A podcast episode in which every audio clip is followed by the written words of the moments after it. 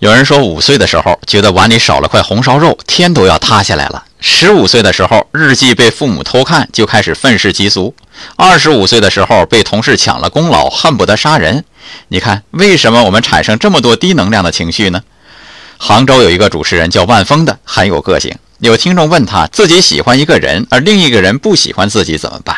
万峰说：“你就是坐在井里的一只青蛙，就看到自己身边那一只。等你从井里跳出来，看看外面，才知道外面的青蛙更多。可是当局者迷，多少人坐井观天啊，就是跳不出来呢？有人说时间会解决一切，其实不需要那么久，只要我们学会觉察。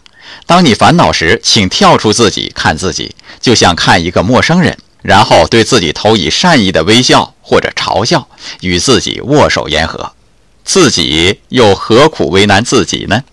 爱生活，高能量。